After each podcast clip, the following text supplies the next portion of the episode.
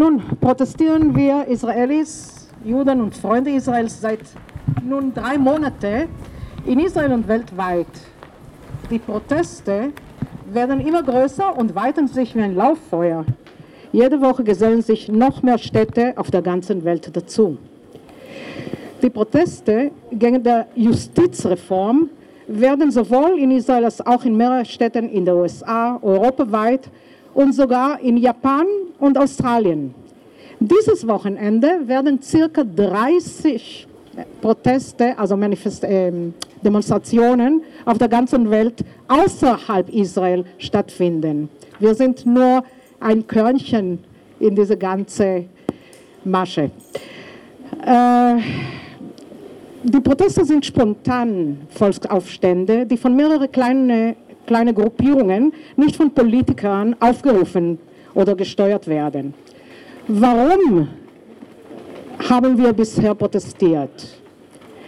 Um eine Koalition bilden zu können, musste Premierminister Benjamin Netanyahu tiefgreifende Zugeständnisse machen, um die Führer des rechtsextremistischen sowie ultrareligiösen Parteien als Koalitionspartnern zu gewinnen.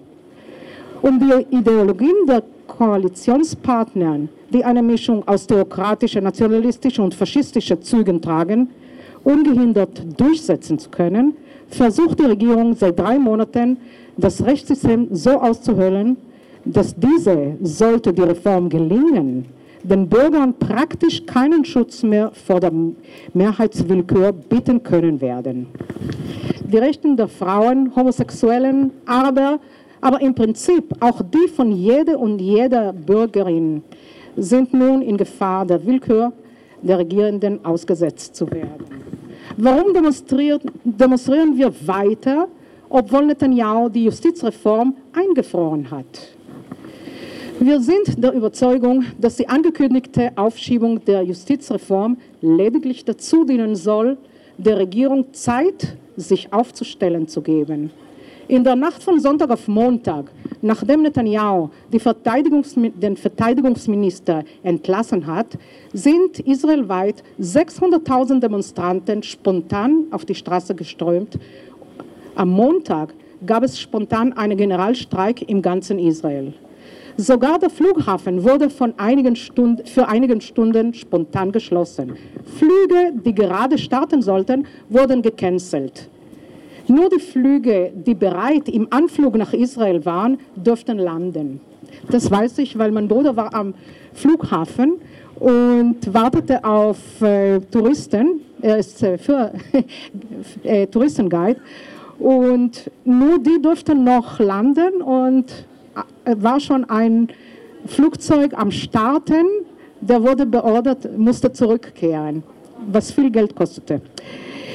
Diese spontane Reaktion der Israelis bewegte Netanyahu zu seiner Entscheidung, die Justizreform aufzuschieben.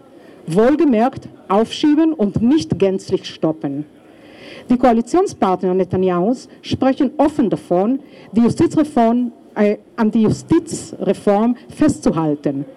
Nach Netanyahus Ankündigung wurden im Rechtsausschuss noch mehrere Gesetzvorlagen weiter vorbereitet.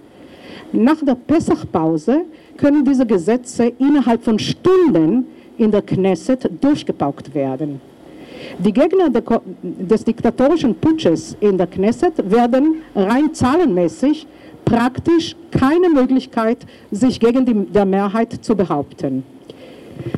Die israelische äh, Aktivistin Tal Nevo schrieb diese Woche, die Situation ist derzeit die schlimmste seit Beginn des diktatorischen Putsches. Bibi Netanyahu hat zwei Dinge erkannt. Eins, er kann den Protest, der nur noch stärker geworden ist, fast eine Million Demonstranten erfasst, derzeit nicht stoppen. Zwei, er weiß, dass der oberste Gerichtshof die rechtswidrigen Gesetzvorschläge ablehnen wird und dann in einer Verfassungskrise eine starke Möglichkeit besteht, dass die Polizei, Shin Bet und sogar das Militär gegen ihn vorgehen werden und ihn, sollte, sollte er versuchen, rechtswidrige Gesetze durchzusetzen, verhaften. Aus dem Grund und um die Zustimmung seiner rechtsextremen Koalitionspartner zu erlangen, gestattete Netanyahu Ben-Gvir die Gründung einer Nationalgarde, einer Sturmtruppenmiliz, die in wenigen Wochen körperlich und geistig in der Lage sein wird, schwere Gewalt gegen die Demonstranten anzuwenden und den Protest zu unterdrücken. Es ist zu lachen und zu weinen zeitgleich. Diese Privatarmee, die gegen den Demonstranten mit extremen Härten vorgehen soll, wird unter anderem von den Steuergeldern der Protestierenden finanziert. Wir glauben, dass die momentane Aussetzung der Justizreform lediglich dazu dienen soll, Zeit zu gewinnen für die Gründung der Nationalgarden und um Gegendemonstrationen für, für die Justizreform zu organisieren. Es gibt nun eine Pause im Kampf und in Demokratie, aber es ist klar, dass dieser Kampf noch nicht vorbei ist. Diese Pause bringt die Protesten in einer gefährlichen Situation. Der anspruchsvollen Alltag könnte auf Dauer die Kraft und die Motivation der Protestierenden schwächen, während die Motivation und Zerstörungsfähigkeit der Regierenden trotz der Protesten nicht wirklich beeinträchtigt sind. Gerade jetzt müssen wir die Proteste mit voller Kraft und Überzeugung weiterführen und den Demonstranten in Israel unsere Solidarität zeigen. Danke allen, die uns bei der Organisation geholfen und uns Mittel und Geräte zur Verfügung gestellt haben. Danke unseren Mitstreiter, die aus Loach, Basel und ich glaube sogar Zürich hergereist sind. Danke für Ihre Aufmerksamkeit und für Ihre Unterstützung.